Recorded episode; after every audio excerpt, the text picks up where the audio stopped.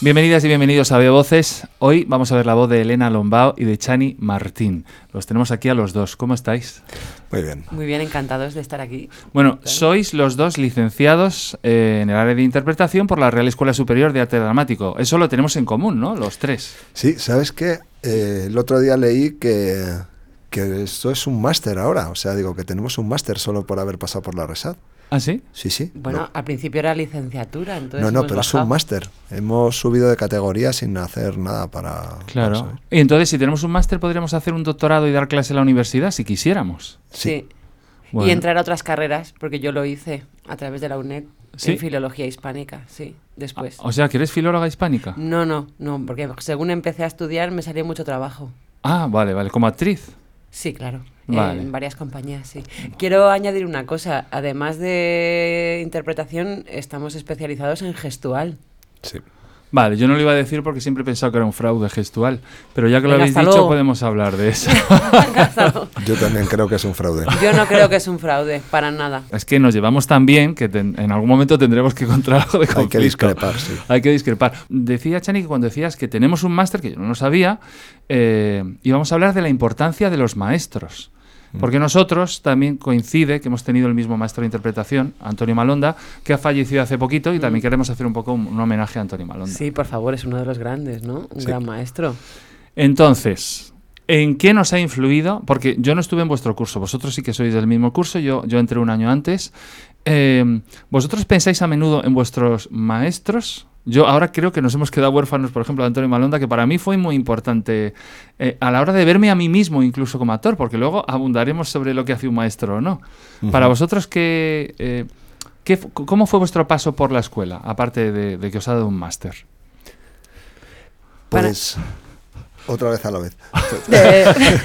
Yo, ah, Eh, bueno, a- para mí Antonio fue muy importante, más allá eh, de lo que me pudo no enseñar, que no recuerdo nada de lo que él me enseñó, no, no tengo ni idea en cuanto a materia en sí misma.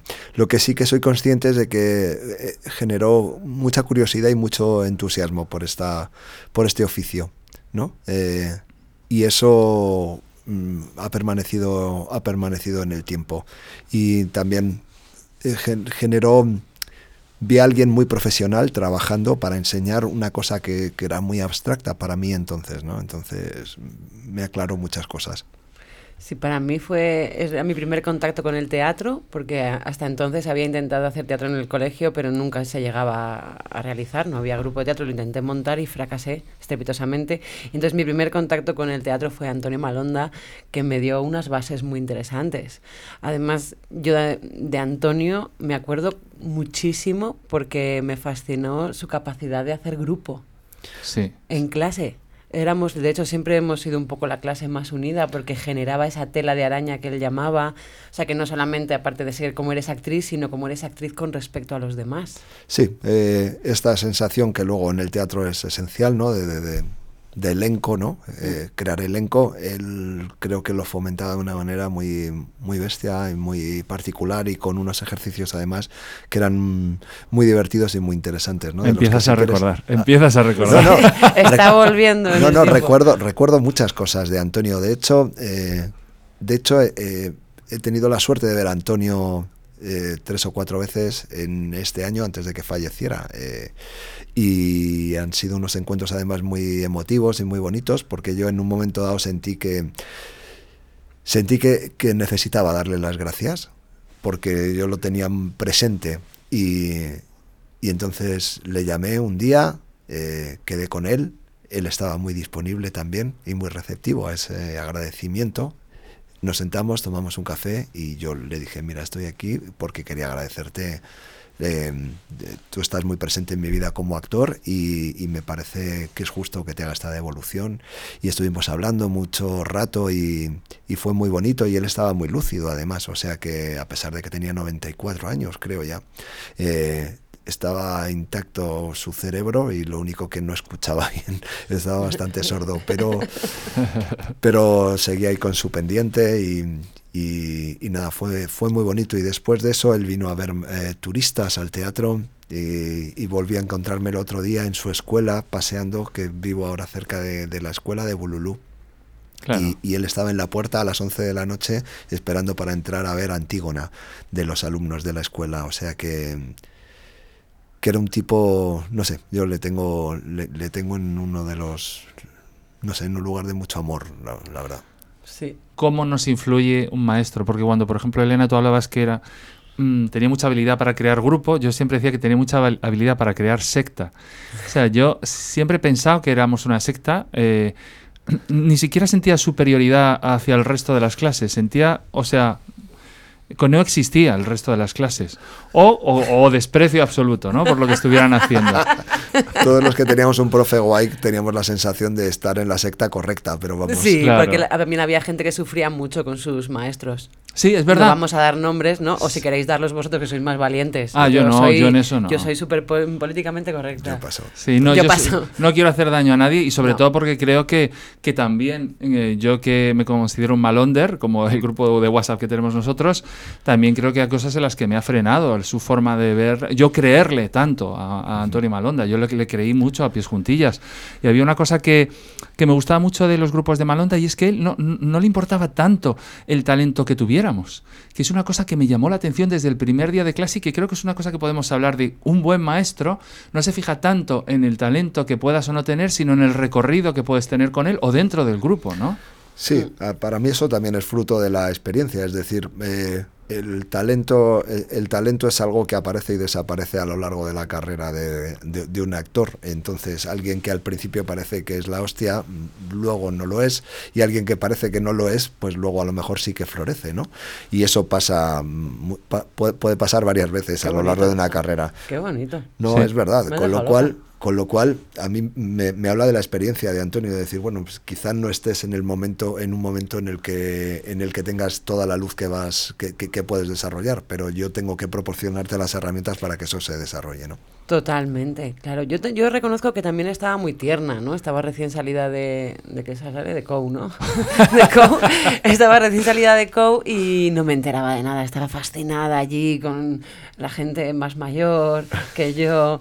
Y, y preguntabais mucho, teníais conversaciones en las que yo me perdía, me- pero estaba fascinada. Pero a la vez sentía que estaba sentando unas bases muy, muy potentes con Antonio. Y es verdad lo que dices, que no lo había pensado, no era una cuestión de talento, era una cuestión de ir creando estructuras, de crear cómo era crear ambientes, cómo era crear emociones, cómo era trabajar objetos, cómo era inventar e imaginar, porque eso lo potenciaba un montón. Pero volviendo a la figura del maestro, o sea, mira, aquí eh, es para hacer un check, ¿no? O sea, ¿qué, qué tiene un buen maestro? Pues un buen maestro no discrimina. Yo después tuve otro que sí que discriminaba y que sí que usaba mal su poder. Y eso, eh, eso es muy peligroso también, porque en lugar de crear, pues destruyes. Y, y creo que eso es lo único que no puede hacer un maestro, destruir, eh, destruir a quien tiene enfrente porque está en un lugar de poder. Mm, qué interesante. Esto me recuerda a otro maestro que tuve después también. que destruía así, porque además me acuerdo una vez que le dije, me gustaría para esta guerrera, tenía que hacer una guerrera y tal, le dije, me gustaría eh, encontrarle matices al personaje, ¿no? Para que no sea fuerza, porque como de mí además siempre tiran tanto de potencia. Y me miró, se rió y me dijo, ¿tú qué quieres hacer, Julieta? Y le Mm. dije, ¿crees que yo no podría hacer Julieta? Hizo, no, se rió y se fue. Y yo desde entonces dije, voy a hacer Julieta, Hombre, claro. por ¿Y- supuesto. ¿Hiciste Julieta al final? o- No, no, pero lo haré. Ah. Pero de- yo voy a esperar a ser un poco más mayor. A mí una cosa que me gustaba de Antonio Malonda también, que yo descubrí con él, que él primero eh, nos hacía llevar un cuaderno de observación. Teníamos que observar Mm. eh, la vida cotidiana, cotidiana de los demás como testigos y inventar un poco el antes y el después de ese momento que estábamos observando. Ah. Entonces, eh, de repente descubrí, porque yo siempre he sido como muy fan de todo lo extraordinario, ¿no? De que todo fuera extraordinario. Me descubrió lo extraordinario, ya sé que es un cliché, de lo cotidiano, de lo pequeñito, de imaginar. Decía, creo Dostoyevsky, que no hay persona mediocre, sino observador mediocre. Y ahí es donde yo dije, hostia, es verdad. De repente hay un mundo. Y eso es una cosa que, Malonda me reconcilió con todo lo cotidiano, con todo lo pequeño, con todo lo ordinario. Y, y- y- y como maestro incluso me servía mucho como actor porque hablaba también de en los momentos en los que no pasa nada, también hay poesía. Él hablaba mucho de los actos poéticos, no sé si os acordáis. Sí, sí. Sí. Recuerdo sí. todos estos Los ejercicios. actos, Los ¿no? actos. los actos, el acto sublimado, el acto desplazado, el ac- acto poético era uno. Sí, Es que, eh, y que nos- eso los observábamos en la calle también. Sí, que son, bueno, para explicar un poco que son esas acciones que, que, que enriquecen un texto o una puesta en escena o una interpretación, le dan cotidianidad y le dan humanidad, que son esos actos que vienen de la parte emocional psicológica. sí. O sea, sobre todo creo que, que el sentido de estos ejercicios era que, que- que uno cobrara punto de vista, ¿no? Es decir, es cuál es tu punto de vista y, y ahí sí que creo que manipulaba un poco. Es decir, él, eh, él corregía esos ejercicios y te hablaba de, de- te hablaba de tu evolución dentro de ese ejercicio y lo que estaba haciendo en el fondo era colocar el punto de vista del actor ahí. ¿Qué pasa antes y qué pasa después de una escena? ¿Qué le ha pasado a este personaje antes de que empezara a hablar y qué le pasa entre esta escena y la siguiente? ¿no? Que eso sí que es un trabajo que, que los actores o algunos eh, hacen o hacemos, ¿no? Y, y además en un trabajo de gran esfuerzo, porque yo, o sea, le entregábamos dos cuadernos semanales, 15 alumnos, es decir, y corregía, y te, te- te venían las faltas de ortografía, que yo tenía muchas, eh, te venían corregidas, o sea, que lo, lo leía de una manera pormenorizada y, y- y siempre anotaba, eh, te anotaba lo que él había observado de tu observación, ¿no? Y eso era una, eso era un regalo, una devolución tremenda, ¿no? Que, que a mí me, era brutal. O Y sea, en la parte de atrás del cuaderno le podías poner pequeñas dudas o preguntas Mm, es verdad. que a veces nada tenían que ver con la clase, a lo mejor tenías una curiosidad, un algo. Y yo tenía, tuve conversaciones muy bonitas con él ahí, porque además como, como mujer muy joven pues también estaba madurando y fue un, buen guía. Y aparte de esto que estáis comentando, el hecho del antes y el después de la escena, a mí me enseñó a escuchar, porque yo, aunque soy un actor que escucha, siempre propone y quiere llevar la voz cantante las escenas y las improvisaciones. Me acuerdo que él me paró los pies en el primer ejercicio. y con los cuadernos, de repente el hecho de poder estar callado, escuchar a ver qué estaba haciendo el otro, sin yo tener la necesidad de proponer, o sea, el centro del mundo, que es algo hacia lo que yo tendía en el escenario, porque yo sabía que yo conectaba con el público. Yo empecé a hacer teatro muy pequeñito, a los 11 años, no sé si lo sabes. Entré en un grupo y desde ahí nunca dejé de hacer teatro. Entonces, cuando yo llegué a la escuela, tenía un montón de herramientas para que el otro se interesara por lo que estuviera viendo. Eso no significa que tuviera ni verdades ni que fuera interesante, pero sí eran bastantes tics que funcionaban.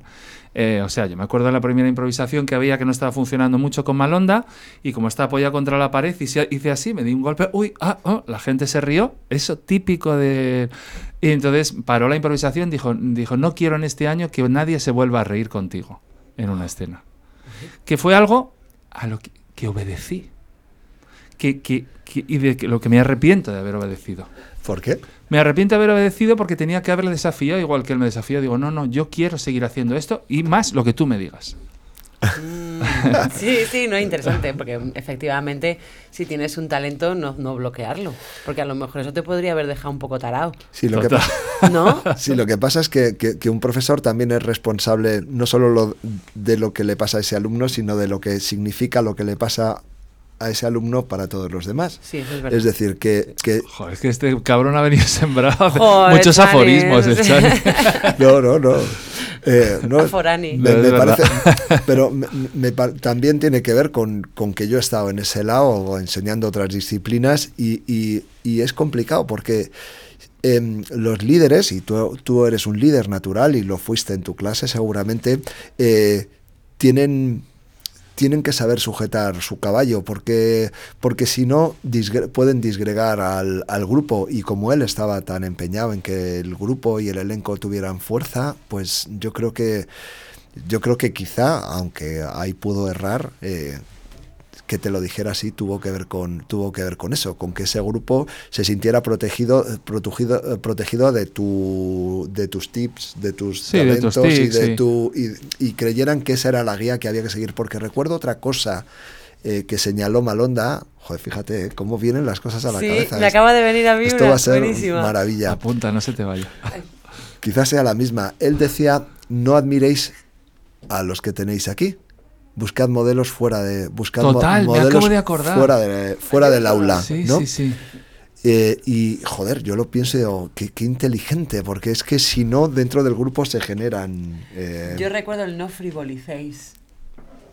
No sí, lo decía no mucho. No tiene nada que ver, pero sí tiene que ver, porque quiere sí. decir que si entran las bromas, cuando entraban bromas internas, se, se, desbarraba, que es un poco lo que, lo que estás diciendo, que si Sí, se sí. instala algo, de repente eso contamina todo el grupo y se pierde la evolución. Sí. Y nosotros nos reíamos de eso, además. Sí, Que no no frivolices. frivolices. Lo Sí, sí, decíamos todo el rato. to- Todo el rato, es verdad. Era, eh, pe- pero, si- sin embargo, no era un ambiente serio, era un ambiente comprometido. Y esa es una cosa que, Mm. que yo he ido viendo a lo largo del tiempo. Digo, vale, el talento no le importaba tanto como crear un grupo del que luego podían salir personas que pudieran dar clase o que pudieran estar, a lo mejor no como actores, sino dentro de otro proceso en, en una producción teatral, lo que fuera. Pero eh, había algo en él en el que yo pensaba, joder, eh, fíjate, este tío mm, no le importa tanto que yo sea buen actor, sino que yo esté muy comprometido con mi oficio.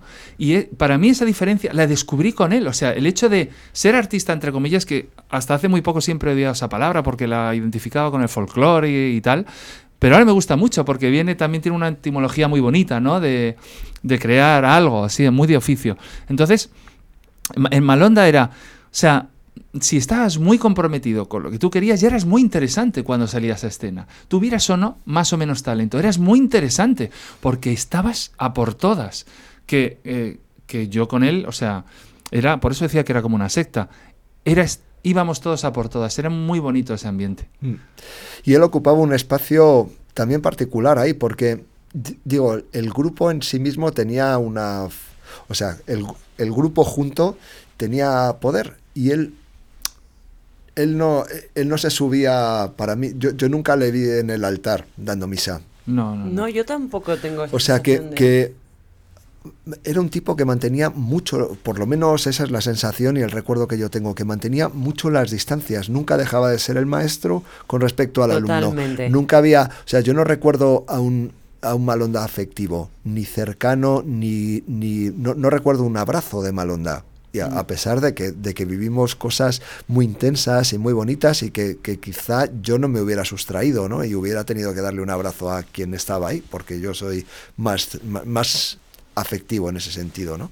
Y él siempre mantenía la distancia verdad, y creo que, no es arbitrario, que lo hacía por que, que lo hacía es más fácil, es más fácil ayudar a alguien si mantienes esa lejanía o ese respeto o esos roles que si estás implicado íntimamente, ¿no? Pues no. Sí, y, no, y sobre todo la sensación de que yo quería llegar a él. Sí, no me dejaba del todo. Querías que te me hacía quisiera, querer sí. más. Y, y- y más que me quisiera porque yo sabía que era de sus favoritos, pero también porque uno ve, ah, de alguna razón, y, y- y eso es mentira lo que estoy diciendo. Yo siempre me quise ver como su favorito y lo conseguí. Claro. Eso es otra cosa, porque él me decía, aparte de no te admires y tal, yo decía que quiero parecer el favorito de él y conseguí que yo verme así, pero, pero en el fondo sabía que no. De hecho, él tuvo unas conmigo brutales, o sea, tuvo dos o tres muy fuertes.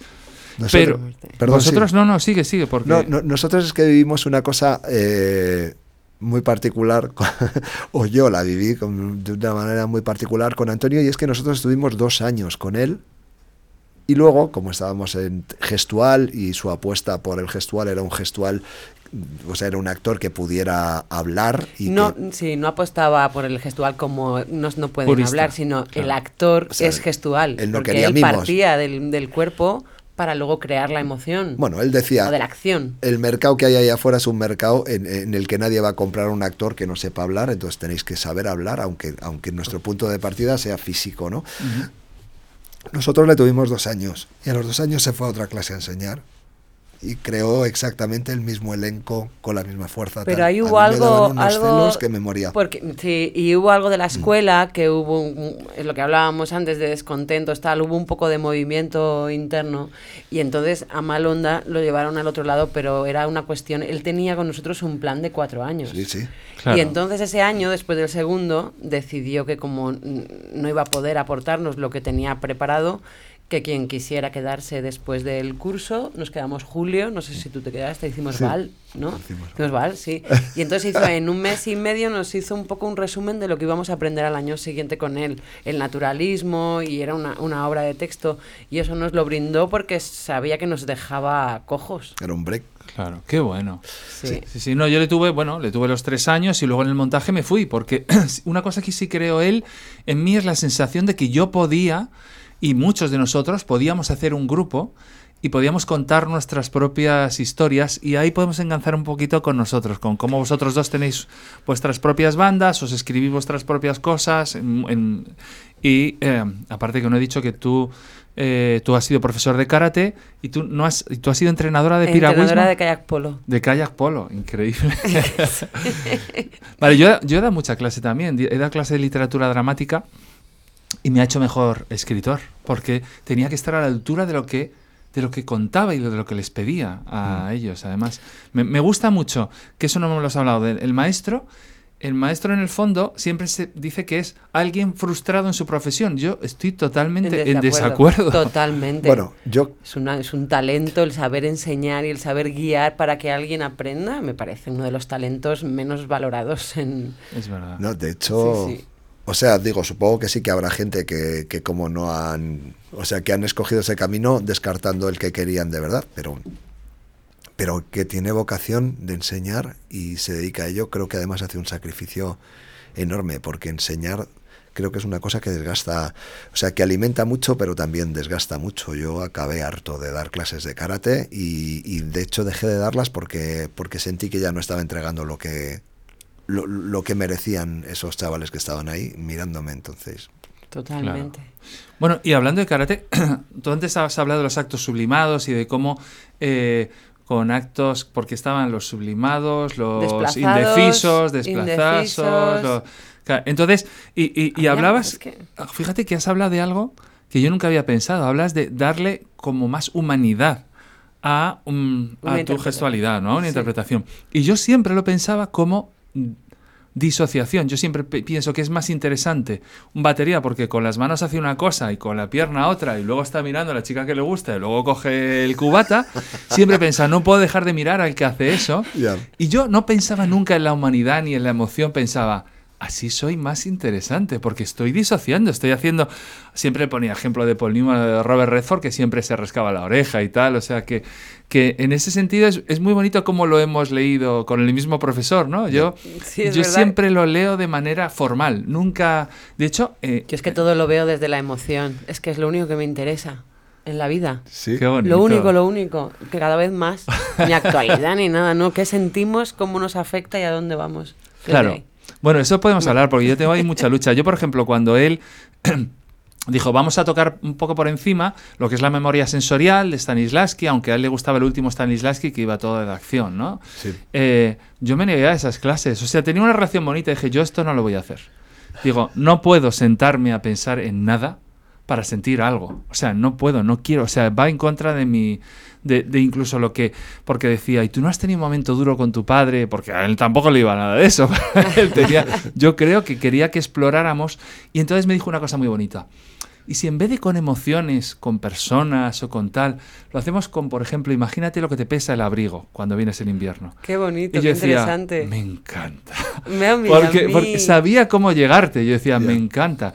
Yo no puedo hacer que lloro porque yo, es que porque mi emoción es siempre, si yo me acuerdo de un momento fuerte con mi madre, eh, eh, mi tendencia es mucho el silencio y acordarme, pero no recrearlo. Por ejemplo, cuando yo, Yo veo una obra ¿eh? donde se recrea y se cuenta a la vez, no, yo estaba en el coche metida y tal y cual, me voy, me voy, no puedo, no puedo, porque digo, si ya ha pasado y te ha pasado y yo te estoy viendo que me lo estás contando, eh, me aleja que lo estés recreando. Sí, Fíjate. sí. Ah, rebozar la croqueta lo llamo yo. Qué Pero, bonito. bueno, o sea, re- eh, yo creo que recrear es, o sea, yo sí que creo que, que un recuerdo puedo- puede crearte emociones. Es decir, que, Sí, que yo creo también lo creo. que ¿eh? contar Yo me algo- negaba, pero lo creo. que contar algo que te, que, que contar algo que te ha pasado puede, remover, puede removerte, te puede emocionar positivamente también. Es decir, que, que, que la emoción no solamente es llorar, la emoción es que yo me acuerde de algo que nos ha pasado juntos y acabemos aquí muertos de risa porque era muy gracioso. Claro. Yo en eso sí creo. Lo que no creo es que eso, o sea, creo que eso no funciona cuando el destino es que el otro te entienda o que el otro te compre, ¿no? Cuando lo haces para que el otro compre tu historia, eh, te estás equivocando. Pero cuando eres tú lo afectado y, y eso y el otro es testigo de esa de eso que te pasa, me parece que es estupendo. Sí, también yo creo que funciona mejor en cine, porque en cine yo puedo, quiero decir, en teatro estoy muy pendiente de que el otro sienta algo o un ritmo tal, pero pero en cine digo, ah, pues me voy a acordar este momento. Quiero decir, la sustitución, que es lo que no he hablado, A la mí- sustitución de esa a emoción. mí no me funciona eso. Me funciona más, como te proponía Malonda, a partir a lo mejor de algo físico o de otra cosa para que la emoción fluya. Pero vamos, suelo hacer comedia, así que... Sí, pero es muy complejo, ¿verdad? Es toda la interpretación que se ve. Es un trabajo brutal. Es Eh, brutal. o sea, que, quiero que, es, que tú hablabas de la emoción y me gustaría aquí hacer un paréntesis. Yo he tenido últimamente muchas discusiones eh, con un binomio que es emoción-sentimiento. Mm. Entonces, podemos hablar un poco, porque lo he estudiado un poco con neuro... ¿Cómo se llama? Se me olvida esa palabra. Neuro- Me sale neurocirujanos, pero no es eso. Neurobiólogos, neuro... Eh, ¿Cómo se llama? Neurocientíficos. Neurolo- neurocientíficos. neurocientíficos. Mira, decíamos, o sea, yo soy muy fan de las, emocio- de las emociones, porque las emociones son ceros y unos, que es lo que a mí me gusta. O sea, tengo hambre, no tengo hambre, no quiero ir, quiero ir, me apetece verles, no me apetece, entonces son ceros y unos. No hay narrativa en la emoción. O sea, no le, las emociones, según los neurocientíficos, es la historia que le pones tú a la... Porque las emociones son constantes en el ser humano. Sí. Entonces, ¿qué historia le das tú a todas estas emociones? ¿Qué interpretación, no? ¿Qué interpretación Claro. le das? ¿Qué, Sí, qué narrativa? ¿Qué mito le pones? Porque en el, en el fondo puede ser, Total. Eh, joder, todo el rato tengo hambre. tal. Es lo que te- Entonces, Seguro que me pasa algo malo. Claro, ¿y, y qué pasa? Que, que cuando hay narrativas que heredamos sobre ciertas emociones, nosotros las eh, perpetuamos. Sí. Entonces, por eso yo, eh, yo sí que estoy muy atento a mis sentimientos, que son el cuentito que le doy a mis emociones. Y me niego, me niego a la mayoría de las narrativas que hay desde pequeño. Yo digo, esto no es un drama. Me da igual lo que estés diciendo ahora, me, da igual estos gritos, esto no es un drama. O sea, y, me gustaría que, habláramos de cómo eso incluso influye en los estilos de interpretación. Mira, no sé si te voy a responder o me voy a ir por peteneras, pero me ha venido esto. Eh, a veces, cuando tú estás interpretando, cuando tú lo vas creando, es la situación o el monólogo tal, hay una emoción clara que emociona o que divierte, funciona. ¿No? Y, se, y vas ensayando, un, vas desarrollando un texto. Cuando lo llevas hecho muchas veces, esa emoción ya no está. Pero tú sabes reproducirlo. Ajá, sí. Y entonces tú puedes hacer el mismo texto, emocionar a la gente desde el mismo punto y tú por dentro no estar para nada en esa emoción. ¿Eso os ha pasado? Sí. claro. Pues, claro, eh, pues eso. Eh, me encanta. Quiero decir, quiero decir que la, que la emoción, o sea, para transmitir emoción no tienes por qué sentirla tampoco. Puede ser un punto de partida de trabajo, de investigación, de qué es lo que quieres hacer, pero llega un momento en el que para transmitirlo no tienes que sentirlo. Bueno, pero la estás creando como las catas de como las catas de karate. Quiero decir, si yo estoy utilizando la voz, el cuerpo, me estoy poniendo de perfil, alguien ha puesto una luz que te cagas y tal, aunque yo en ese momento no esté recreando esa atmósfera, porque eso para mí eh, la diferencia es que, que recreas atmósfera. Es como que tú sí, eh, Crear ambiente, Claro, sí. creas un ambiente, pero sí, pero tú siempre estás emocionando, que viene de, eh, de- de movimiento, ¿no? Emocionando. Entonces es, estás utilizando el texto, el ritmo, eh, tu postura, eh, tu sitio en el espacio. O sea, eh, es que yo soy muy fan de todo lo binario en ese sentido para que, para que luego se cree una narrativa. Pero yo creo que los sentimientos son muy peligrosos porque Imanonda trabajaba muy bien con las emociones, que es el cero y el uno. ¿Te, te le quieres follar o no te le quieres follar? Yo me acuerdo de alguno de los, de los que, bueno, esto se puede malinterpretar, eh, porque he puesto un, un ejemplo extremo, pero uno de los ejercicios que hacíamos era el del filete, que no sé si vosotros hacíais, que había, sí me suena. sí, era, era ¿Cómo era? pues tú pones a, un, a alguien en el suelo, que es un filete, tú eres un perro hambriento, cuatro o cinco perros hambrientos, tienes que comértele el filete y que los otros no se lo coman porque tienes que que los otros no se coman tu filete y comerte el filete sin hacer daño al actor que está en el suelo. Eso era súper emocionante. Eso no me acuerdo. Porque tú podías, tenías que no hacer daño al que estaba sin Control. moverse, hacer daño sin hacer daño a los que querían comerse tu filete y, y que y, y el, y el espectador tiene que pensar, hostia, lo que está pasando aquí, sin hacer daño a ninguno de los demás. Es verdad, el control. El control, claro, la conciencia. Yo, yo me pierdo un poco con todo esto siempre. Eh, Pero voy a tratar de formular cuál es mi, mi punto de vista sobre esto. O sea, para mí las emociones generan sentimientos, es decir, el cúmulo de llamadas que uno tiene diciendo siento hambre Sí, le puede provocar el sentimiento de Eso tener es. un gran enfado. Por ejemplo, hay gente que se enfada mucho cuando, cuando tiene hambre. Tal, hay otra gente que, que- que se le baja la energía y se empobrece, se le empobrece la mirada. Ya está. Digo, hay mm, sí, pero sigue siendo una emoción ese enfado. Lo que, ¿Cómo cuentas tú ese enfado es lo que dicen que son los sentimientos? Vale, pero, pero eh, el, cúmulo de, el cúmulo de llamadas de este tipo eh, ge- genera un sentimiento que digamos que es el hilo que, eh, el hilo que Sí. junta todos esos. Eso es, es verdad. Entonces, para mí, el actor, la actriz, el director, la directora generan signos que, es- que, ha de, que ha de entender el público y es en este generar signos donde se, donde se crea esta confusión, donde se va a los tópicos o si se indaga un poco más, dices, bueno, es que tienes hambre, Claro. Has tenido 20 llamadas de hambre y a- digo, mm, e- ¿eso dónde te lleva? Porque mm, digo que, que- las, las reacciones, los sentimientos pueden ser muchos diferentes. Entonces, para mí, cuando una eh, interpretación es buena es cuando esos sentimientos no están en el... No, no- no- no son el típico, eh, o sea, no El es lo cliché, ¿no? el cliché, lo primero que uno piensa que debe sentir porque, porque se le ha muerto la madre. O sea, hay gente Ah, a la muy que se le muere la sí. madre Eso y- es. y de Dejarte repente- y sorprender de repente, por lo que, que- claro, que eso dónde lleva. y eso no le lleva, al- o sea, se muere mi madre y eso no me lleva al llanto. Eso, Claro, eso define actores que son más orgánicos o que o trabajan más de la verdad o los que ya saben, hay actores ¿eh? que van van a lo que va a funcionar y lo hacen muy bien. ¿eh? Pero Claro. es, está, está bien, digo, además, luego el arte del actor es reproducir algo que inventó en un momento, que sintió en un momento y que tiene que, que, que- que tiene que hacer 300 veces y hace 300 funciones. Entonces, esa es una gran, esa es una gran dificultad. Y ahí generas un signo en el que a veces eh, te viene el sentimiento y otras veces sabes hacer entender al público qué es lo que estás, qué, qué es lo que siente el personaje. Y lo importante es eso, que el público te entienda. Es decir, a mí me da igual si tú lloras por dentro, si te lo estás inventando, si estás pensando en un bocadillo o si realmente estás recordando eh, a tu madre muerta. Me da igual lo que haga el actor para, para que, total. para que el, actor se la- co- el, el- el público se conmueva más que que te Eso entienda. es. Es. muy fácil que te entienda, pero Eso que es. se conmueva, ¿no? Que entre Mejor- en común. mucho mejor. Paco sí. Azorín dice que, se que tiene que llorar el espectador, no el actor. Claro, Claro. es- Sobre todo por la tendencia esta natural de... Bueno, o el, actor, o el actor también. Eh, A mí Malonda me Sí, encantaba y así volvemos a él. Me encantaba en esto porque me parece que Malonda no enseñaba una técnica.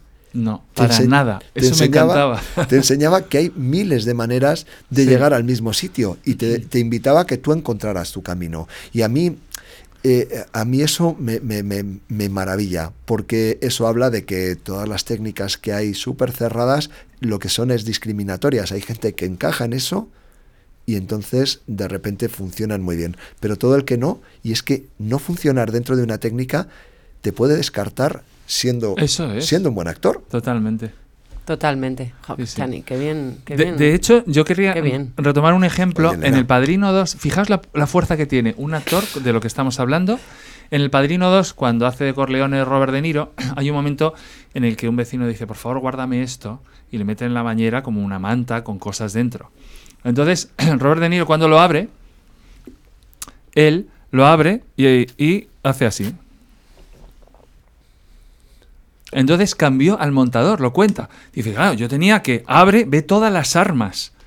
Todas las armas, porque era un montón de armas en su casa y tendría que hacer.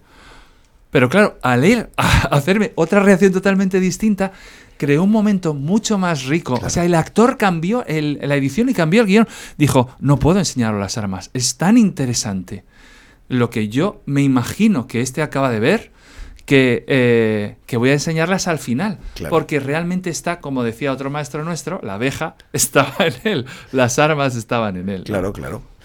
Es que es una maravilla, ¿no? O sea, digo, ¿qué, qué, qué- qué pensamiento hay detrás de eso? Si, un, si el actor, si la actriz está, está orgánico, es que, digo, ese gesto que has hecho para mí dices, eh, el tío confirmó que lo que tenía en la cabeza es lo que se ha encontrado, ¿no? Si lo veis. Claro. Es, hostia, esto es exactamente lo que creía que, que iba a haber aquí. Pero el espectador no entiende, claro, no dice, hostia, si así hace, pues es mucho más obvio el gesto, ¿no? Claro. Es muy chulo, ¿no? Oye, hablemos un poquito de dónde estáis ahora, qué cosas estáis haciendo, de dónde venís, para que también os conozcan un poquito más a vosotros. Los dos tenéis bandas, si queréis ahora vamos a la, a la parte de interpretación, pero los dos también habéis desarrollado como una carrera musical paralela, ¿no? Sí, Chani, desde hace mucho más tiempo. Tú nada más salir de la escuela creaste el zurdo, ¿no? No, ha sido... eh, yo creé, creé el zurdo hace 12 años o así. Bueno, ya son, ya son años. Es que salimos de Salimos la escuela hace 20. 25, sí. Es que me he quedado un poco estancada en una franja de tiempo. No, yo. Sí, sí, yo también. Nada, yo tengo un proyecto eh, de música con el que llevo esos 12 años o así, eh, en el que volqué las canciones que yo escribo desde hace mucho tiempo, eso sí es verdad. Yo escribía canciones y mis amigos, entre otros Antonio, pues me, me- me- me- incitaron para que hiciera algo con ellas en algún momento. Yo las cantaba en los cumpleaños, era el típico pesado de la guitarra y la armónica. Qué pesados son los de que, que tocan en las fiestas, no puedo. Pues, pues eso, me dijeron, tío, monta algo con esto y, monté El Zurdo, que es mi proyecto musical con el que he sacado dos discos eh, y con el que hace poco toqué en Matadero, en, una gala que, se hizo. Y bueno, eh, la verdad es que ha sido un sitio que el zurdo ha sido un lugar donde he colocado donde he colocado una energía muy malondiana, ¿no? que tenía que ver con esa creatividad que yo como actor no he podido volcar en proyectos eh, personales porque no tengo esa vocación de, mono- de, de hacer monólogos o unipersonales. No, yo no, no, no me noto esa pulsión de contar mi propia historia, tal, no. eh, eso lo, Lo cuentas con el zurdo, ¿no? lo cuento con el zurdo, sí. Eh, me, me- me ha sido más fácil encontrar ese, ese, ese camino y esa narrativa de las canciones, que también es una narrativa eh, que aísla que aísla los acontecimientos y las anécdotas, ¿no? O sea, que hay una canción que habla de aquello que me pasó con o de, Claro. o de esto que pensé en este sitio. Son Y- relatos cortos, ¿no? Esto es. To- to- mucha gente te conoce en, en- en este canal porque el, el zurdo eh, ha sido banda sonora de los blogs de Olga y Antoine durante muchos años. Sí, cu- cuando ha sonado muchas veces, sí, Sí. es, sí. Ya me- vamos, me, me- me han llegado muchos mensajes, de hecho, a eh, de oye, vengo del canal de Olga y Antoine, tal, me gusta mucho lo que haces, y eso, claro, me, me- da una alegría porque uno se pierde también, ¿no? O sea, tú haces las canciones, las colocas ahí, no vivo del zurdo ni tengo un feedback, digo, yo vivo de ser actor y, y mi carrera musical es o sea, digo, esporádicamente toco y saco ahí mi, saco ahí mi energía, ¿no? Pero el feedback que me llega de las canciones que se escuchan en Colombia, que se escuchan en todo, en todas partes, muchas de, eh, muy- eh, en buena parte por fans que no, vuestros, Antoine. de Olga y Antoine, es una alegría, ¿no? Que una canción viaje sin ti y que tengas la Es- posibilidad de, de- de- de hacer sentir a alguien que está tan lejos, ¿no? Pero dices que, que no vives del zurdo, pero imagínate que el zurdo hubiera explotado porque nunca se sabe por qué explota una cosa. Te hubiera obligado a dedicarle más, más tiempo al zurdo y a lo mejor menos tiempo a la interpretación, ¿no? Quiero decir, porque muchas veces te pasa algo. Yo cuando entré como presentador en Canal Plus de cortometrajes, me olvidé totalmente, prácticamente, menos mal que tenía el grupo de teatro con Olga Margallo, pero me metí de lleno en el periodismo cinematográfico, porque era algo que me... Quiero decir que muchas veces la vida te lleva y mola también decir, ¿no? Eh, Sí. Me voy por ahí, ¿no? Sí. Yo te he visto a ti de presentadora en deportes, ¿no? Sí, de un programa de niños en Telemadrid, estuve cinco años. Joder, yo te vi, De sí, lo más divertido que he hecho en mi vida y como útil, además. Sí, ¿Y cómo se llama tu banda? Yo soy Sufrida Calo y los Diego Ribeiro. Me encanta. Es que empecé sola, luego con un guitarrista y ahora ya he montado la banda. Y yo empecé en 2013 porque se fueron, perdí como 13 bolos en aquella crisis de impagos de ayuntamientos, Sí. aquella crisis del teatro. I remember. Se me cayeron, ya me imagino, que nos acordamos todos. Pues se me cayeron 14 bolos, me acuerdo, eh, creo que era del año 13 al 14. Y entonces me quedé después de un mes en casa diciendo, ¿qué hago? Porque de repente se fue todo a la mierda. Y como yo no puedo estar sin hacer nada, dije, voy a aprender a tocar la guitarra, que es lo peor que puedo hacer. Porque no soy. Decidí coger todo lo que no sé hacer todo lo que no valgo para nada, tocar la guitarra, cantar y hacer acentos y personajes. y le voy a hacer un espectáculo con eso. Porque como lo que sé hacer ya no sirve para nada. Y no hiciste Julieta, hacer- no jodas. Es que Ju- Julieta lo voy a hacer a lo grande y lo quiero hacer de mayor. A lo grande. Me Sí. encanta una Julieta como del Robin quiero y Marian ser de mayor. mayores. sí, claro. sí, quiero ser mayor porque para llevar ya toda la contraria. que voy- porque ahora mismo estoy en ese punto de ya es mayor, pero todavía no es muy mayor. Entonces voy a esperar a ser mayor. ¿Qué edad tienes? 45. Ah, bueno. Bueno, como el año cero se ha quitado, ya serían 46, pero. Bueno, ya os contaré eso en otro podcast. bueno, que eso, que decidí hacer todo lo que no sabía y empecé a tocar la guitarra, a entrenar. Como las canciones que están escritas no me salían, empecé a componerlas yo para que me salieran. ¿Y cómo? Y ¿Con, ahí con creé YouTube? autoestima. Ah, ¿Empezaste, o sea, autodidacta la Sí, guitarra? sí, no, no, con tutoriales de YouTube. Genial. Que siempre mis amigos músicos se echan las manos a la cabeza y dicen, qué vergüenza. No, no, pues la gente Digo, oye, lo saca. ¿eh? Yo canto, ra- o sea, empecé cantando rancheras puras y duras que eran tres acordes y solo lo que me salía. Y ahí empecé a componer, compuse, tardé dos años en crear una de la inseguridad y empecé con el monólogo, era una gallega, Frida Kahlo, todo surge muy fortuito y empezó a funcionar muy bien y empecé a hacer cantar, a cantar y, y texto. Probé un año entero a hacer la obra de teatro, pero con el overbooking que hay en los teatros es una ruina, al final técnico no puedes hacer nada y dije me voy al bar. Ah, qué bueno. y sí, me sí. fui al cabaret, a bar y a hacerlo. Y ahí ya em- empecé a enriquecerlo porque venía mucha gente, porque ya cogí un guitarra porque la parte musical era vergonzoso lo que yo hacía. Qué bonita es. Y entonces me pareció como que un respeto a la música y a partir de ahí ha entrado Javi, que como no le gusta la ranchera, vamos haciendo ahí un, un poco para ti, un poco para mí. Y aquí estamos con su Frida Kahlo y los Riego Ribeiro. Ya tenemos 10 temas propios. ¿Y estáis en algún sitio para escucharos también? Pues ahora ¿no? mismo no, pero creo que en breve estaremos en el Teatro Pavón. Pero bueno, tu disco sí que Espero. está, tu disco sí ah, que sí, está en Spotify. esta Claro. Canciones Alegres para Suicidas. Vale, canciones llama. alegres para suicidas. Muy, muy bonito, de verdad, Sí. ¿eh? Y en cuanto a eh, el mundo de la interpretación, Chani, porque tú ahora estás también en televisión, teatro, ¿no? Sí, y cine eh, también. Sí, eh, ha sido un año eh, de mucho trabajo, la verdad. He estrenado una obra de teatro que se llama Turistas, que escribió Marina Sereseski y dirigió Álvaro Lavín y con la que hemos estado en, en el Teatro Fernán Gómez y ahora tenemos bolos.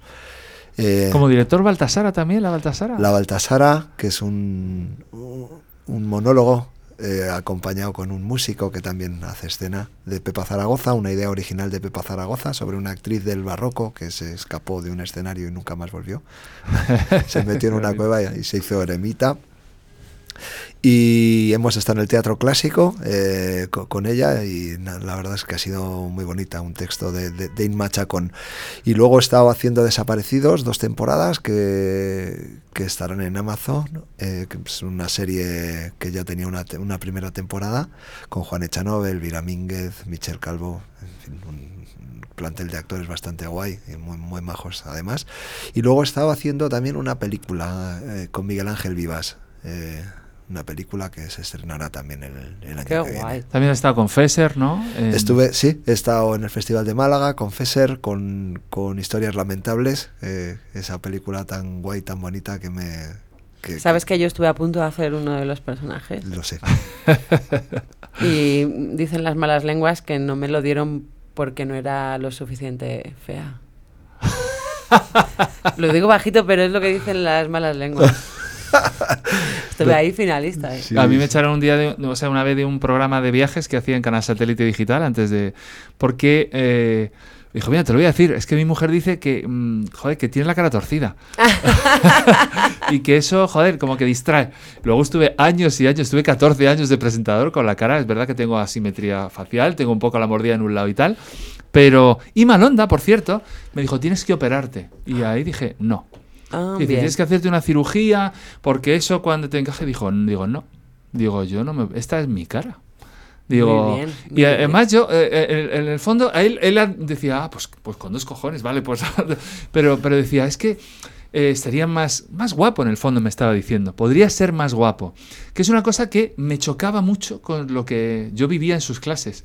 No había que ser ni guapo, ni talentoso, ni tal. Había que estar comprometido, como hemos dicho Bueno, pero yo ¿no? creo que él conocía el mundo exterior también, ¿no? Claro. Que eso fue algo que, que yo que yo no viví con él y que, que hubiera estado, o sea, que, que me hubiera encantado saber que, que cómo nos hubiera lanzado él a, Al ¿no? mundo Con- exterior. Al mundo, al mundo exterior. Estoy seguro que lo hubiera hecho con mejor gusto que con quien estuvimos Bueno, termin- también el mundo exterior no tiene nada que ver con el mundo interior. Luego ahí fuera es, es, Pero es yo una creo- jauría. Él digo- mismo supongo que tampoco sabría, ¿no? Sí, pero Claro. yo creo que tenía mucha más conciencia. Él hablaba del mercado. Él decía que el teatro gestual no tenía, o sea, que el teatro gestual en cuanto a Mimo Ramplón no tenía eh, cabida en el mercado, ¿no? Que, que- que él no podía sacar a esos actores al mercado porque no, porque el mercado no, no podía absorber eso. De hecho, mm, bueno, después los que han salido más especializados han tenido que han tenido que, que Para reciclarse. claro. ¿no? Pronto vas a hacer cine y televisión, ¿no? Aunque sea como deseo, igual que yo, ¿no? Sí, sí, lo tengo que hacer. Yo quiero hacer una serie. Le decía a Chani en el coche, digo, quiero hacer una de Polis. Su serie desaparecida es, a mí me entretiene un montón. Que luego, claro, luego la gente puede opinar más o menos sobre la serie. A mí me entretiene, me lo pasé pipa en la primera y tengo muchas ganas de ver la segunda y la tercera. Y Chani está fantástico. Yo, perdón, no las he visto, ¿eh? pero porque soy tengo pasa tan nada. poco tiempo, estoy si- siempre con, con series que no son españolas que eso me tengo que fustigar porque tengo que poner más al día. Yo me veo todo lo, espa- lo, de- lo que se hace en España. Pues hacer de equipo. Claro. y, y, y me encantaría hacer una de Polis o, bueno, de, De poli te pega todo. Y Pero ahora estás haciendo loca, con Illana, ¿no? Ahora está- Estoy sustituyendo a Susana Cortés en, en Gag Movie y en Far West porque Illana tiene cinco espectáculos y ya no me quería comprometer con Illana del todo porque tengo el sufrida ahí que si salimos adelante o no. Entonces, Illana es como te comprometas. Entonces les dije, yo os hago estas dos y hay otra chica haciéndole otras dos. Y luego estoy sustituyendo a Ana Morgade también con Impro Madrid en Porvenir Ah, que bien. como ha dado a luz, es, es recién mamá, pues los bolos así Galicia y tal. O sea, yo para hacer carretera. Genial. Y no mucho más, ¿eh? Estoy esperando a que vengan mis sueños. Qué bien. Oye, y, has dicho que a ti te gustaría que yo escribiera algo, lo digo Sí, por dejarlo grabado. Lo he dejado ¿no? grabado. Pues mira, yo es que tengo, es que leí un, te- tú no sabes la historia, pero leí un escrito que hizo sobre la intimidad en sus redes. sí, lo leí. Que os lo recomiendo porque yo me emocioné, me reí y a la vez era ¡Es esto!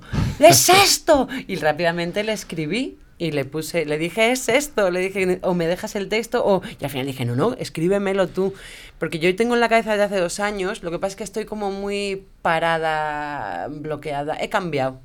Con el apocalipsis he cambiado mucho y ahora mi motor de creación no sé por dónde va. Entonces tengo como cosas, pero no consigo hacer el puzzle. Y he pensado que él es, es él el que tiene que hacer el puzzle. Es todo sobre un poco existencial, ¿eh? Es un poco... mm, Empecé a investigar sobre la historia de la humanidad. ¿Tenéis tiempo? ¿O Sí, porque, hombre, porque esto es como largo. si nos dejas meter baza, Sí, sí, sí. genial. Mira, cuando la nevada estaba todo el mundo como muy agobiado, las palas, la gente con lesiones. Y dije, pero si esto es una nevada, un poco más grande de lo normal. Y entonces me puse a, est- a- a estudiar el mundo y el mundo ha tenido grandes cambios por grandes glaciaciones o grandes terremotos, movimientos. o sea, que o sea, de la historia del mundo, que es que, no sé, claro, en radio no sé cómo se haría, pero en televisión es esto, nosotros estamos viviendo esto. Claro. Desde que está el ser humano. Y ha pasado de todo. Entonces empecé a tirar de eso y digo, estamos locos. Es que no somos nada. Que no... Y empecé a investigar, descubrí cosas preciosas como el león. ¿Sabéis Claro. lo que es el león? Que es como una, una medida de tiempo. Que es indefinida, o sea, que es tan grande que no tiene medida. O aprendes guitarra o aprendes astrofísica, ¿no? Estoy Eh, en ello y tú vas a escribir el monólogo. ah, vamos a ver, porque yo también eh, soy, soy más pesado, o sea, me gusta que me lo pidan, pero me, me cuesta escribir para otro. Vale, Ya. yo, yo Pero, pero lo, lo voy a hacer porque por eso lo he grabado, ¿eh? para que salga algo, algo en claro de aquí, yo, si tú quieres y te apetece, te lo dirijo. Y además, ¿Sabes que lo he pensado? digo, Ah, porque genial. tengamos, Lo porque, lo he tengamos- pensado. Porque salga algo Sí, sí, Hecho. eh, eh, claro de aquí. O sea, no, no Firmamos. tienes- Estoy, no estoy tienes- helado en la mano. No tienes cámara. Yo también esto. estoy helado. Sí. Ah, espera, sí tengo cámara para esto, mira. Eh, Lo aquí está, general. fenomenal. Pues ya, ya os va- tendréis noticias mías. Va- Voy a mandar material. Esto es muy mal under, lo que acaba de, de pasar. esto, esto es muy mal under. De repente nos dábamos la mano, eh, soñábamos con un proyecto, nos podíamos hace- hacerlo, algunos salían y otros se caían, pero es muy, muy de Antonio Malonda, ¿no? La sensación de que puedes, tú mismo puedes crearlo, ¿no? Puedes, no sé, eh, por eso Jo, pues sería una pasada hacerlo, ¿eh? Y además, que la, la cosa es que acabar explicando la teoría de la relatividad, que hablábamos antes, Ant- eh, Antonio, y me pasa lo mismo, que la escucho, la escucho, la escucho y se- la entiendo, y si te la tengo que explicar a ti, empiezo, a ver, hay uno en la estación, ¿no? Y pasa un tren. Eso. El del tren va rápido, pero no. Porque el, el tiempo, bueno, Claro, sí, Pues me sí. mira, pierdo con los ejemplos. Yo me parece, digo, a- yo siempre he creído que el teatro debería, que, que cuando sale algo del teatro material que uno se lleva es cojonudo. Es decir, si alguien cocina un potaje y te lo comes, pues dices, mira, esto que hemos aprovechado ya, ¿no? Pues de aquí, si, se, si, si yo logro entender o aproximarme a la teoría de la relatividad, ya me doy por pagado. Con, me doy por Pues Yo esa parte tengo claro que la voy a cortar. Sí, ¿Cuál? La teoría de la relatividad. ¿La vas a La cortar? voy a cortar. La voy a escribir, pero tengo claro que la vamos a cortar o la vamos a transformar en algo, ¿sabes? en algo Qué más, fuerte. más no, teatral, porque ¿vale? sí, pero puede ser explicarla. Puede tenía ser el hilo conductor, Una ¿no? idea tenía explicarla eh, físicamente o de una manera. Ah, eso es muy bonito. ¿Cómo ¿Qué? se te nota que es estado gestual? ¿Cómo se nota que, hombre? Es que hay muchas cosas bonitas que, que, que hacer. A lo mejor que podemos hacer al más. personaje que está en el tren y al que está en la estación. Y que sea la historia de uno que está en una estación y otro que va en un tren. Y al final decimos, ¿veis? Pues esto era la teoría El tiempo- de la relatividad. Hay, cosa- hay conceptos muy bonitos que yo, em, em, dentro de mi romanticismo exacerbado, los tengo. Por ejemplo, por ejemplo, ¿sabéis que la, lu- la luz no tiene materia? Ajá. No, No tiene no materia. No tiene, si- y no se detiene, porque si se detiene desaparecería. Nosotros tenemos materia y si consiguiésemos, a medida que cogemos velocidad, vamos perdiendo materia para convertirlo en energía. Cuanto más rápido vayas, Estás desapareciendo poco a poco, ¿no? menos materia. Pero la luz es onda y partícula al mismo tiempo. Bueno, yo no te sé discutir. Yo te digo lo que Pero que- memorizo. no estoy seguro, ¿eh? Lo No que estoy memorizo. seguro. O lo de los átomos que para juntarse tienen que perder materia para, Sí. para convertirlo en energía para que se puedan unir. Eso es muy bonito. Eso es muy bonito. Es muy bonito, es muy bonito. Es sí, muy sí. bonito. ¿Con quién Bueno, te tenemos materia, ¿eh? Tenemos materia para hacer. O sea, tú lo diriges. Yo os voy a eh, mandar yo- cosas si tú lo escribes y- Vale. y, Y, tú, y tú la interpretas. Vamos, a- pero hacemos un proceso en el que todos, ¿no? Que hay algunas canciones y tal, ¿no? O sea, que- Claro, claro. Vamos a ver, o- ojalá, ojalá. es que- Bueno, yo quería, tengo aquí unas citas porque anoche no me podía dormir y entonces, eh, digo, y me gustaría hablar con Elena y con Chani de esto. Y es que cuando yo empecé con Antonio Malonda, porque ya nos acercamos al final del podcast, eh, y de la importancia de los maestros, yo estaba leyendo al mismo tiempo, porque lo- me lo mandó Miguel Medina, el nacimiento de la tragedia de Nietzsche. Y entonces me pareció que secretamente Nietzsche era Malonda. entonces, todo lo que leía era lo que pasaba en, la, en mi clase, o lo que, me- lo que yo mismo interpretaba de lo que estaba pasando en clase. Entonces, para ver si algo suena a vosotros, y también para hacer un rollo pedante. Bueno, lo- esto lo- me lo voy a saltar y voy a volver a ello. Eso es muy teatral. pero, pero esto ya veréis qué bonito. Buf. Vale, solo. ¿Estoy yo? No? Ahora estoy en plano. Miro a cámara.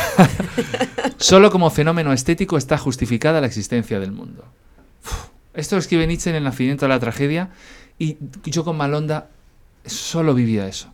Todo tenía que ser fenómeno estético. De, hecho, entraba en lo que se yo llamaba trance lírico, que salía a la calle después de su clase, veía una lata de Coca-Cola, era de Fanta además, en el suelo y pasaba agua por debajo y me parecía una cosa súper hermosa que me hacía como llorar. Y de hecho él me avisó, eso me pasó ya casi en, en segundo, me avisó. En primero nos dijo, eh, si sale bien esta clase, cuando veáis una mariposa volar, vai- os vais a emocionar. Que es, muy bonito porque hizo como una profecía autocumplida. Nosotros buscábamos que todo nos emocionara, que fuera bien. Eso es ¿no? muy fuerte porque yo, eso me pasa a mí constantemente y no probablemente viene de ahí. Pero yo no era consciente que eso estaba entrando en mi cerebro. ¿No? ¿Dudáis? ¿No decís nada? No, no, es que yo luego. creo que es que tú, a mí me pasa poco. Eso es lo que, lo que creo es que tú tienes una facilidad para el trance lírico. Ah, O sea, tengo, sí. Claro, pero- en sí, ese sí. sentido, para entrar en cuando no tengo trance lírico, qué bajón. Y poned por favor en comentarios qué creéis que es el trance lírico o vuestra propia. Nosotros que lo tenemos claro y no nos apetece explicarlo. Luego, o- otra, otra de las frases, porque he visto a Chai reflexionando, él está ahí armando su, su argumento. sí. Decía también Ni- Ni- Nietzsche, un dios artista, completamente amoral, sin moral, que es lo que más odio eh, en la narrativa y tal, odio los puntos de vista morales, porque Hmm. quiero que el espectador sea...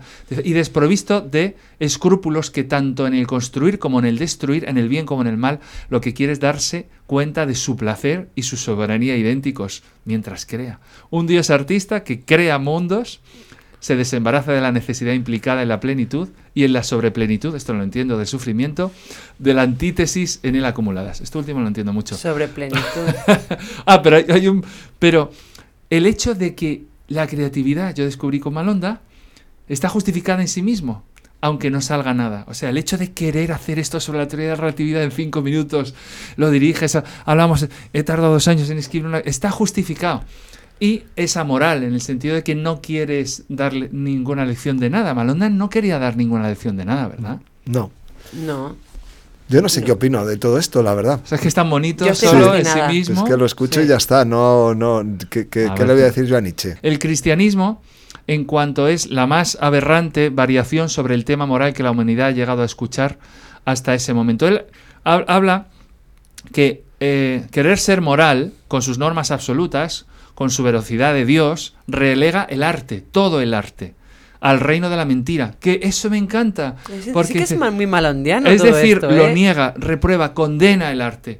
Condena, en el fondo, las verdades absolutas, el cristianismo como, como- como moral, y de hecho, en el nombre de la rosa, el libro este de Aristóteles sobre la risa famosa que nunca ha aparecido es porque los monjes lo, lo quemaron, en teoría. La forma más peligrosa y siniestra eh, de todas las formas posibles de una voluntad de ocaso es el cristianismo. Y no, que aquí no quiero hacer un este contra el cristianismo, que yo he hecho la comunión.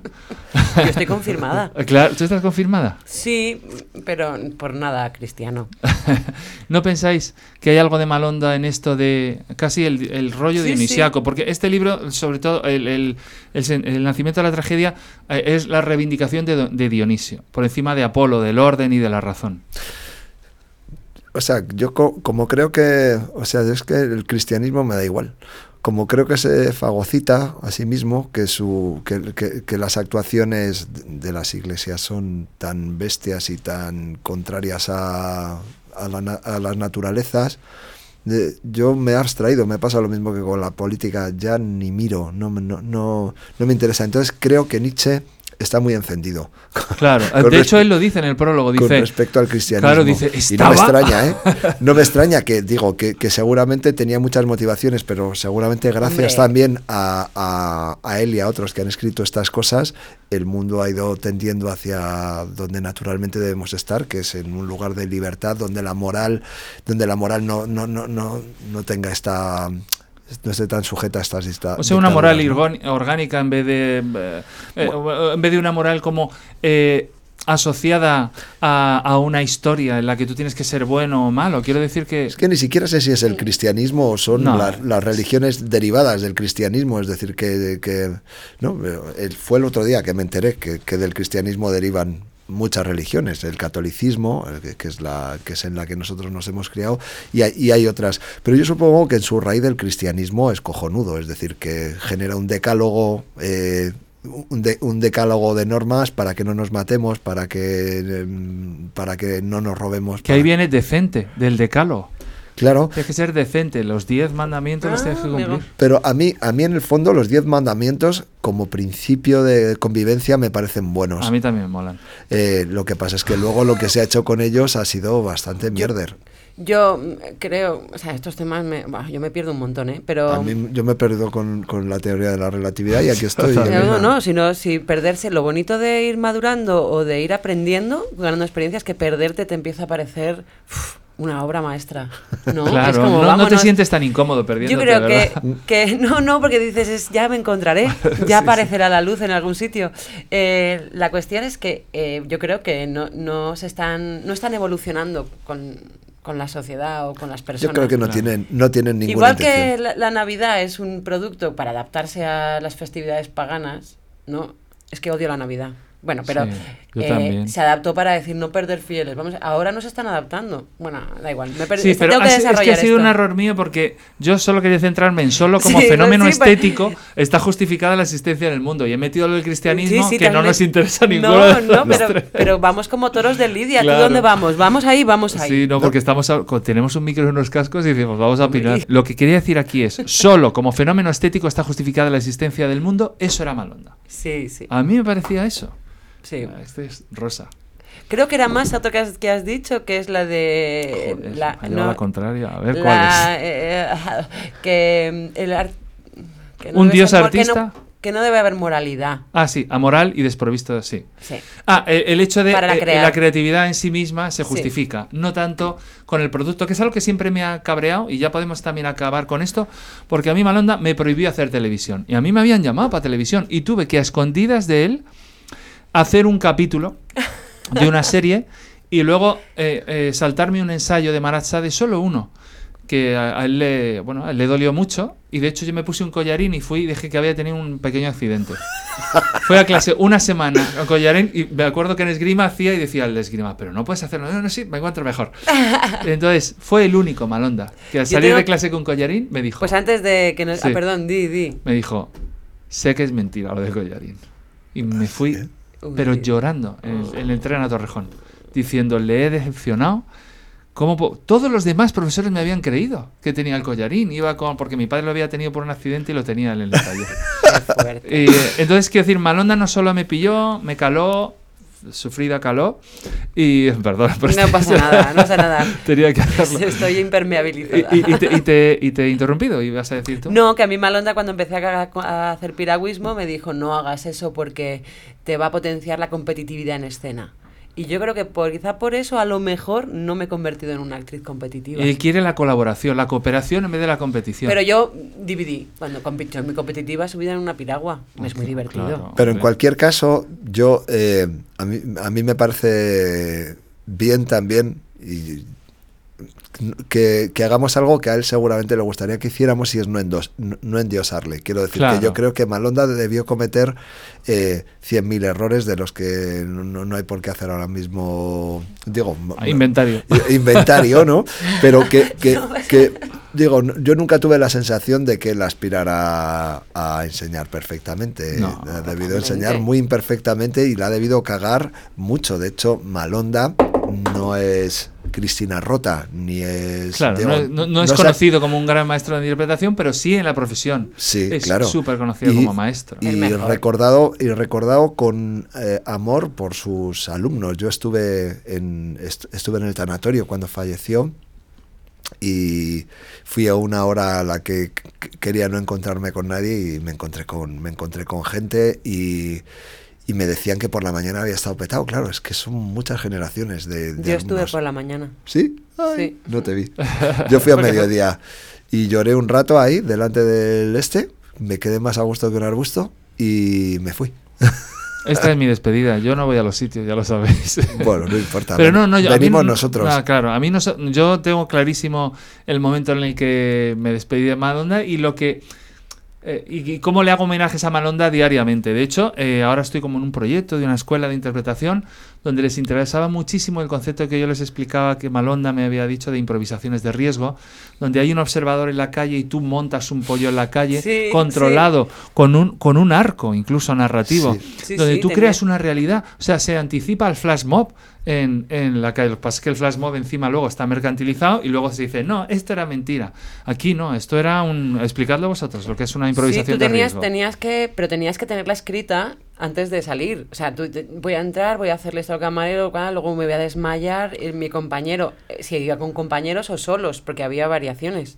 Sí, Y- pero siempre te miraba Pero tenías que tenerlo escrito un poco y saber, intentar cumplir todo lo que ibas a hacer. Bueno, más yo, o menos. yo, yo recuerdo que lo interesante, o una de las cosas que a mí me, me parecen después más interesantes de todo, es que eh, eh, tú tenías que decir lo que ibas a hacer tú y eh, creer, o, o sea, y suponer cómo iba, cómo iba a reaccionar el otro. ¿no? O sea, que la primera improvisación de riesgo que hicimos fue tirar un café en un, tirar un café en un bar que se te derramara un café y él nos dijo esto es mucho más difícil de lo que os Sí, creéis Y te- tenía toda la y razón. recuerdo a uno de los alumnos que, eh, que él estaba ahí como más creativo, ¿no? Que, que- que- los demás, quizá menos obediente, y, y dijo, bueno, y escribió, yo, yo, yo seguí ese, ese guion. Estaba ahí sentado y él escribió que iba a tirar el café y que luego se iba a sentar y que luego iba a hablar con el camarero y le iba a decir, es que lo he tal cual.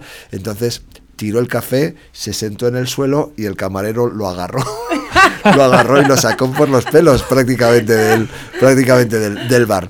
Entonces, no, no, No salió como esperaba. Claro, no salió como esperaba y está muy bien. O sea que, que, que, claro, el guion, de la, el guion de la vida es un guion que se tiene que sujetar a, a ciertos parámetros de, Sí, realidad, ¿no?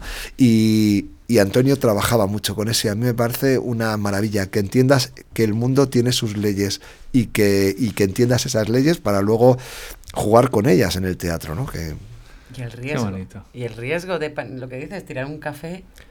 Bueno, montábamos números. Yo me Ya acuerdo, iba. me acuerdo una que hice con Mónica en un bar de la Plaza Mayor. me- se me pone mal cuerpo. que eh, eh, ella se pedía unos churros y yo le decía que de churros nada, que estaba, que estaba engordando muchísimo, que, que no había churros. Y entonces yo me bajaba al baño y ella le pedía en secreto al camarero un churro y se lo comía y yo subía y le, decía- le preguntaba al camarero si le había dado algún churro. Y, y el camarero lo que supusimos era que iba a decir que no y que iba a defenderla. Y se cumplió el, el- pronóstico. Y eso que, claro, una vez se había cumplido que le había dicho que no, eh, ya pude estirar ahí y decir, eh, no me estarás mintiendo, que no, que no, que no se ha comido ningún churro de ese plato, tal. O sea que, que fue muy bestia y, y jolín, o sea, es vivir Muy un- emoción, mucha adrenalina en una esas. en emoción esas- muy, muy bestia y es enfrentarte a enfrentarte desde la ficción a la realidad directamente, ¿no? Totalmente. Sí, Crear sí. una ficción dentro de la realidad sin que la realidad se percate. Es, es maravilloso. Ah. Para un actor, en el fondo también estábamos creando actores para Inocente, Inocente. Yo me Claro. acuerdo que... que- Sí, Inocente, No, Inocente era que eso. Es una manera de trivializar. que- yo perdón, creo que luego, luego hice un inocente inocente y no, no. No te salió tan No bien sale como- tan bien. Sí, sí. Bueno, eh, este ha sido nuestro homenaje a los maestros. eh, este ha sido también nuestro homenaje a Antonio Malanda, un, Sí. un maestro que los tres hemos compartido. Y a mí me gustaría, pues, eh, emplazaros para que siguierais viniendo cuando quisierais, porque hay una sección en, en, en Veo Voces que es Veo Roces, donde nos juntamos colegis y hablamos de temas. Antes has dicho que la actualidad es una mierda, yo también estoy de acuerdo porque no te da tiempo a procesarla, tienes que opinar sobre ella enseguida, Ah. pero en, en el Ver Roces podríamos charlar sobre cosas que nos preocupan es, de manera despreocupada, que pueden ser polémicas para los demás y, y reírnos un poco, ¿no? Porque eh, eh, hice como un pilotillo de eso y me gusta mucho y yo creo que nos podemos seguir viendo ahora que vamos a hacer una obra de teatro juntos. Yo estoy sea, encantada. Podemos sí. conmigo. Entonces, eh, eh, no sé, muchísimas gracias de verdad por, por, por venir, eh, Elena y Chani. Eh, me lo he pasado muy bien. Eh, hemos, además, eh, hemos recordado cosas que yo no recordaba que tenía dentro. Y Sí. a mí me han venido muchísimas imágenes, ¿eh? pero que no, no, no daba cabida para todo. No me quiero ir sin decir que la primera obra que vimos, el primer año que llegamos nosotros, fue Torrijas de Cerdo. Sí. Joder. en la fuerte. sala, en el aula, tu obra. Claro. Que, Habías terminado y... ¿y, sa- y sabéis por qué esa obra viene de Malonda? Porque eh, nosotros terminamos y, y entonces todos deciden que Malonda les dirija un espectáculo de Shakespeare. Y Malonda les dice que no, que no, que lo hagamos nosotros. ¿Y ¿Por qué no escribe algo Antonio? Eh, que había escrito que puñeta maleta, que era una chorrada, que tal y cual. Y entonces vinieron el grupo, yo no estaba en el grupo que iba a hacer con Malonda eso, porque bueno, yo, yo tenía en ese momento el rechazo a seguir con Malonda, porque pensaba que Malonda y yo habíamos terminado. Digo, ya me has dejado embarazado, ahora quiero tener hijos. Eh, y, y- y de repente él me, me- era un grupo de seis personas, o sea, y vinieron y dijeron, Malonda no va a hacer con nosotros es- este Shakespeare, que ¿por qué no lo adaptas tú? Y dije que no, que yo no adaptaba un Shakespeare, eh, que prefería hacer una cosa nueva. Y, y Torrijas de Cerdo existe por la negativa de Malonda a ese grupo, porque yo no estaba en Torrijas de Cerdo como actor. Yo lo escribí y luego ya sustituí a Guillermo y tal. Entonces, qué bonito que hayas hablado de eso, porque, porque Torrijas de Cerdo existe por una negativa de Malonda a seguir con sus alumnos, en el fondo. Les quería dejar libres enseguida. Muy bien. Qué bonito, es una buena manera de acabar con la importancia que tiene un maestro, ¿no? A mí me, a mí me echó para adelante, o sea, a mí me dijo, tú puedes escribir, eh, en el fondo. Me dijo, siempre vas a ser un hombre de teatro, aunque hagas otras cosas. Y lo, y lo tengo siempre en el bolsillo pequeño ese donde meten los duros. Siempre tengo eso. Me acuerdo que él me dice, siempre vas a ser, que no sabe, nunca sabía lo que significa ser un hombre de teatro, pero que te digan Bueno. esa frase. Los oficios del teatro, ¿no? Que es, un, Claro. es una cosa muy es una cosa muy chula, escribir, poner luces, hacer Total. conducir una furgoneta que lleva atrás una escenografía, todos esos son oficios del asociados a esto que no digo que el escenario solo es uno de los lugares, ¿no? No, Es no es el único, ni el ni sé si es el mejor. Para mí sí, ¿eh? No, a mí me gustan los sitios raros. Pues Para que- hacer teatro. Esto es un buen sitio también, ¿no? Este, este- claro. este sitio mola. Bueno, chicos, que nada, me- os quiero mucho. Eh, me, me apetece deciroslo. Yo también, amigo, te y me ha, mucho. me me ha venido muy bien eh, veros también. Eh, ahora, justo en este momento en el que estoy, que es mío. eh, y poned en comentarios en qué momento creéis. ¿Creéis que está Pero por- en, en plan, en plan, eh, no, en plan ególatra es verdad. Eh, yo siempre he pensado que soy como un exhibicionista eh, introvertido. Y que es un poco esos juegos de palabras que también están con los Sí. pensamientos alegres, suicidas y tal. Sí. Pero yo creo que muchos, muchos actores o gente que viene de- del teatro tenemos esta necesidad de estar en el centro, pero para que el otro descubra cosas suyas, no tanto mías. O sea, es como, quiero estar en el centro para descubrirte cosas tuyas. Y, es- y eso me gusta mucho de mi profesión. O sea, que tiene ese elemento de exhibicionismo y de introversión y de comunión y de compartir, ¿no?